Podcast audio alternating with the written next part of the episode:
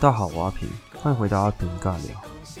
那我现在已经变成是佛系更新了，过完新年才想说要来更新一下，再让你们大家听一次过年听到烂掉的贺年歌。感觉今年过年跟以前可能大家都长大了，就没就感觉不太一样，就是大家都吃一吃饭，然后。嗯，发个红包，在家里聊一聊聊一天就回去了。因为我的过年的时候，我都是在台南，就是开车到得了地方，就是不用跑出远门这样子。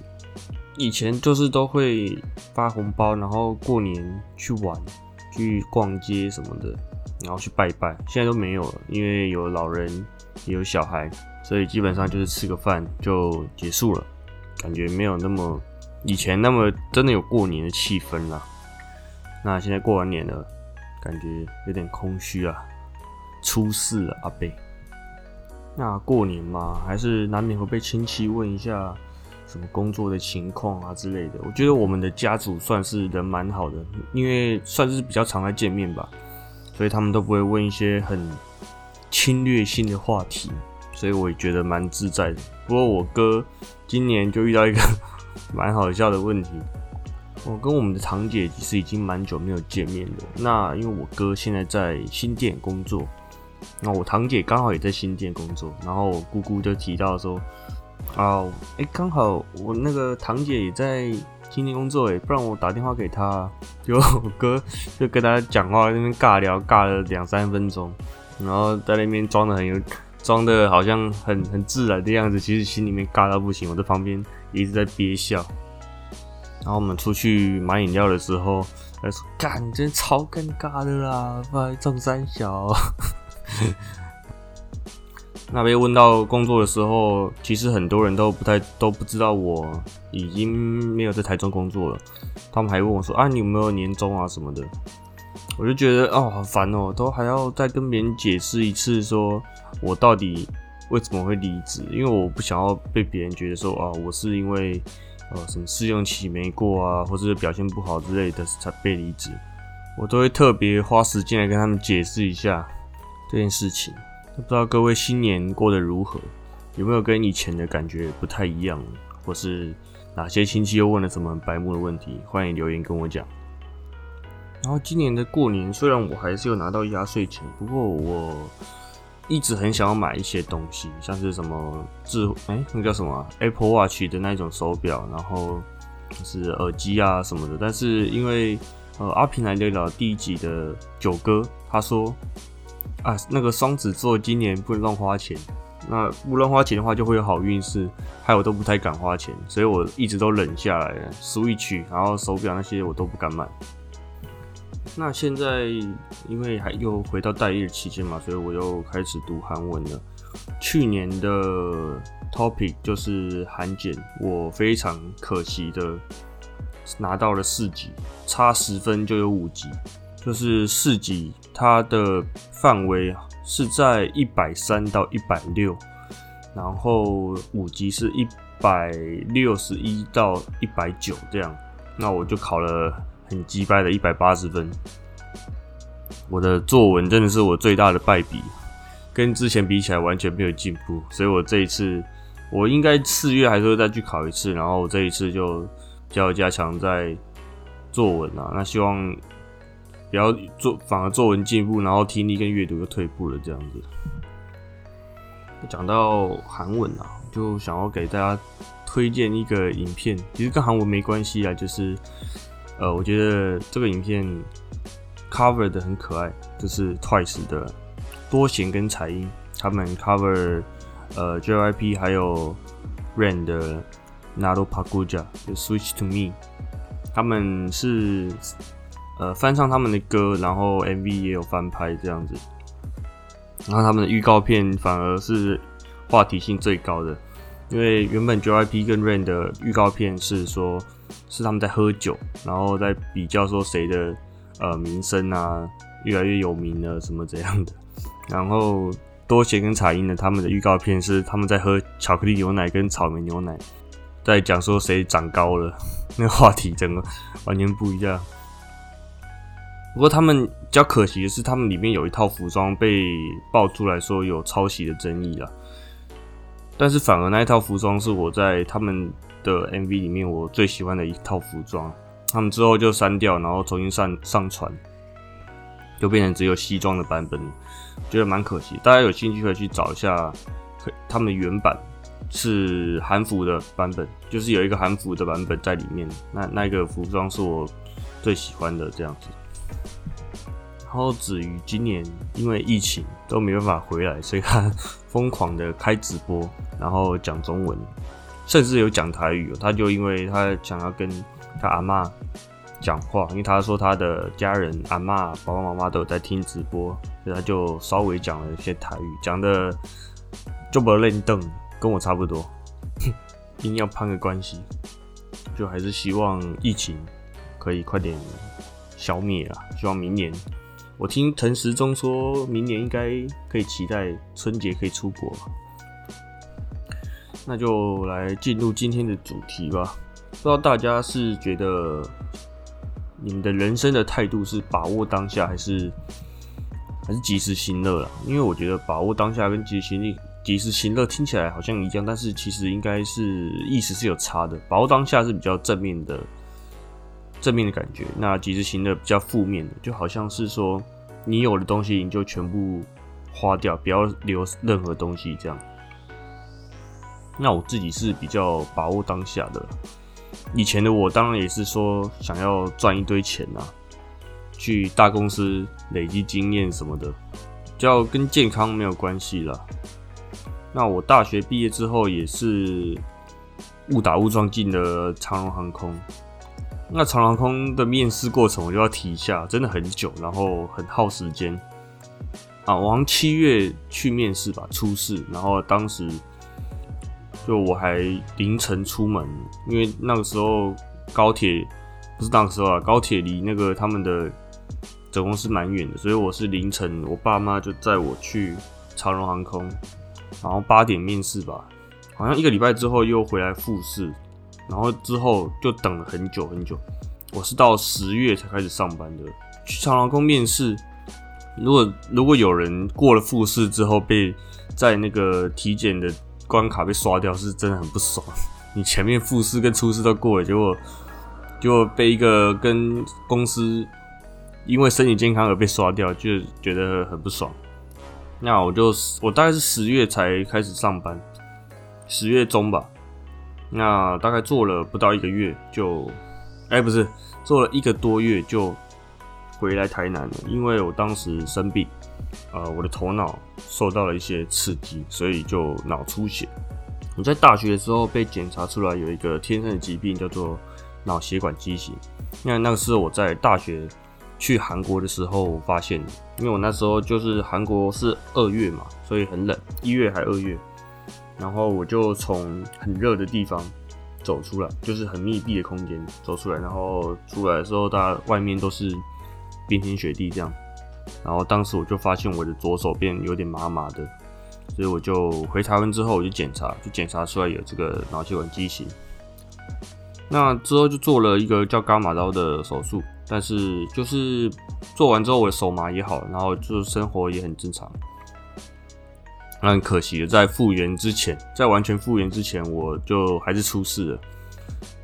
但是应该也算是说幸运啊，因为如果我当初没有做这个手术的话，我这一次出血，我可能我现在没办法坐在这边录音了。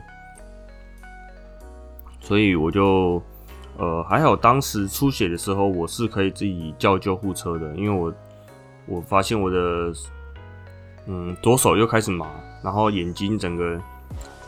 往旁边斜过去，就是因为我现在有一点斜视，但是已经好很多了。我当时是整个斜，就是从正常突然变成超级斜视，然后脚整个没有力气，但是还好是可以自己叫救护车的。还然后旁边的邻居有帮忙我这样子。在住院期间，我是完全没办法走路的。我是右脚右半边有力气，但是我的当初我的左半边。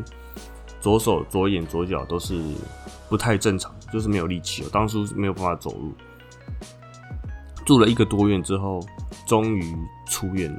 那出院之后，可能过了大概一个月才能比较正常，就是可以走路这样，然后力气又慢慢恢复。那医生当初是说，这个病发病之后，你的黄金修复期就是六个月，发病之后的六个月。但是现在已经，现在二零二一年嘛，我是二零一六年出世的，已经五年多，快六年了吧。所以，但是我的手跟脚，然后眼睛也都是还是有一点点的不正常，就是正。如果不认识我的人，可能看我的时候，他不会觉得我有什么异样。但是认识我的人就知道我，其实，在生活上还是有蛮多不方便的地方。虽然我现在可以自己骑车，可以开车。但是我的手会抖，然后眼睛有点斜视，就大概是这样。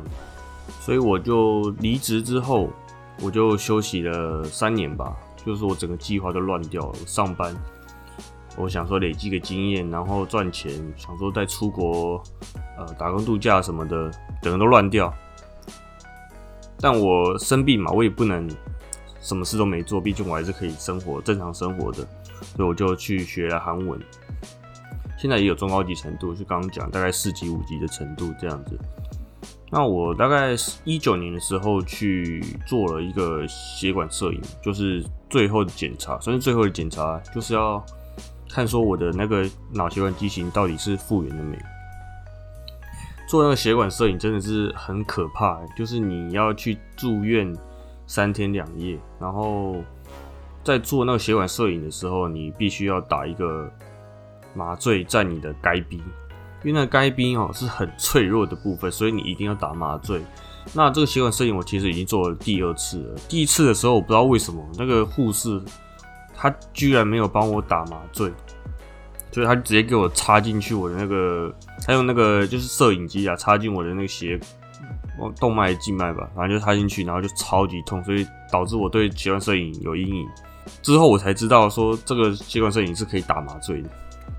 做那个血管摄影，你要脱裤子哦，你要给那个他们看说看你的 懒觉，然后但是就算了，你就必须要做的嘛。所以，我然后我就在做的时候，我就还特别问说：“你等下会打麻醉哦？”他说：“会啊，这个一定要打麻醉的啊。”我就觉得，嗯啊啊，那上一次那个是是怎么样？是怎么回事？为什么没有打？反正做完之后，医生看之后就是说：“哦，已经好了，大概九十九趴复原了。”然后过了大概没多久，他又走进来说：“哎，我这看着这个图片哦，我就觉得这边好好像一个地方怪怪的，可能你们之后要再回来检查一次啦。哎，要不要做？你们自己决定，因为你已经百百分之九十九复原了，就不知道到底要不要再回去做，因为那个很麻烦，很花钱又很花时间。去年的时候吧，有去年底我们有去其他医院去给医生看。”不也不是给医生看，就是给问他说我这个情况到底需不要需不需要再去做一次血管摄影？那他就说你可以做，你可以不要做啊。其实问这个医生讲的是结论是差不多，但是内容不用做大于要做了。这三年其实我爸妈都花了蛮多的时间来照顾我的，所以其实很感谢他们，但是也很对不起他们，呃，浪费了这么多时间。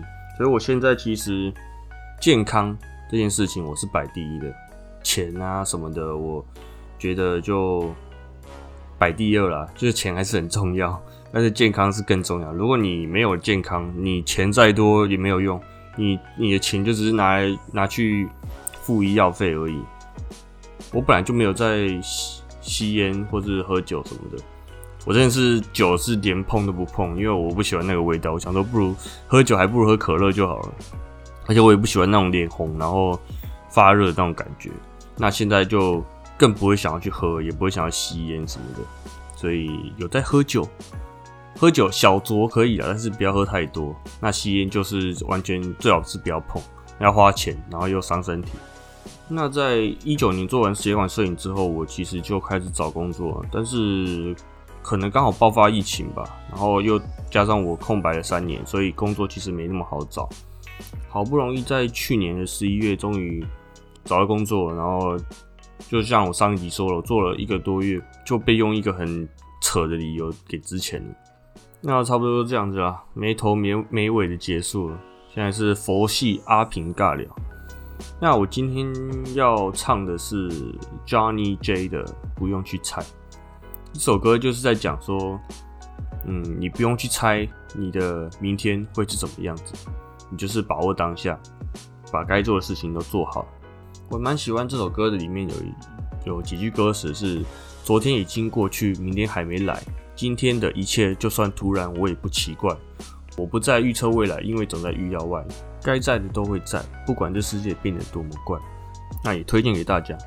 其实我今天本来是想要唱呃蛋堡的过程，但是找不到找不到比较好的配乐。那其实这一首不用去猜的配乐也没好到哪里啊。我其实是用手机录的，因为我现在用这一支麦克风录会有延迟，我还不太知道要怎么调，再调下去就不知道什么时候才可以上传，所以我就还是用手机录。那在配乐也都是，就是感觉就是拿音乐原本原版的音乐拿去消音这样子啊，所以其实音质没有那么好，那就请大家见谅，稍微听一下。那如果有人知道要怎么用电脑来解决延迟的问题的话，欢迎告诉我，或是有嗯比较好的录音的城市的那种唱歌的那种城市，可以拜托推荐给我。那我们就下一集再见喽，大家拜拜。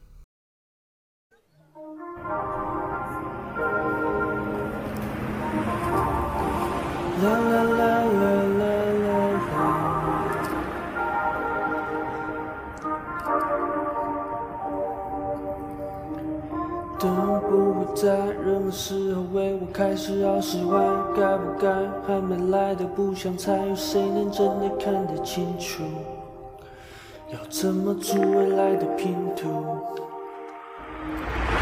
不会为了限量款排队，我都是天量的菜。学时间比 LV 还贵，人生总苦短又怎么能白费？没兴趣在乎我在别人眼中的定位，不懂或另类，讨厌或敬佩，不需要多余的应对，只想更懂我的说一声幸会，因为。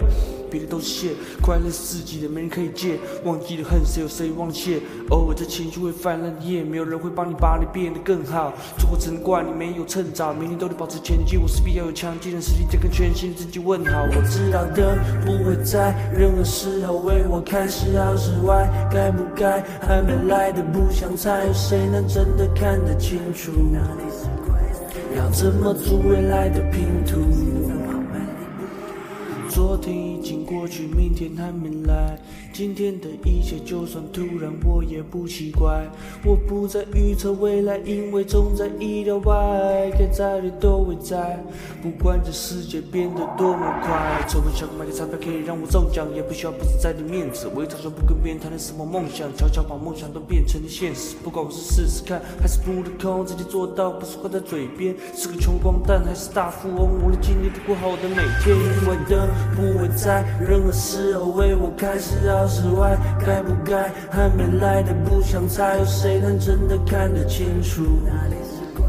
要怎么组未来的拼图？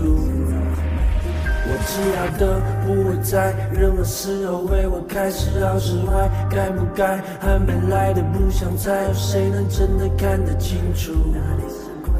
要怎么组未来的拼图？去猜。还没有发生的不用去猜，不用去猜。明天是什么样不用去猜，不用去猜。该来的总会来，不用去猜，不用去猜，不用去猜。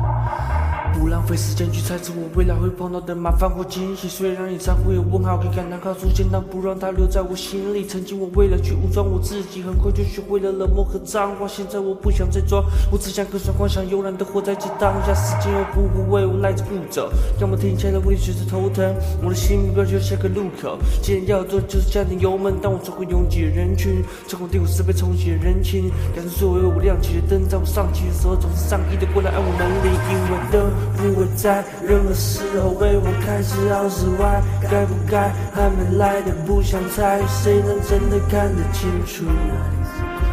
要怎么组未来的拼图？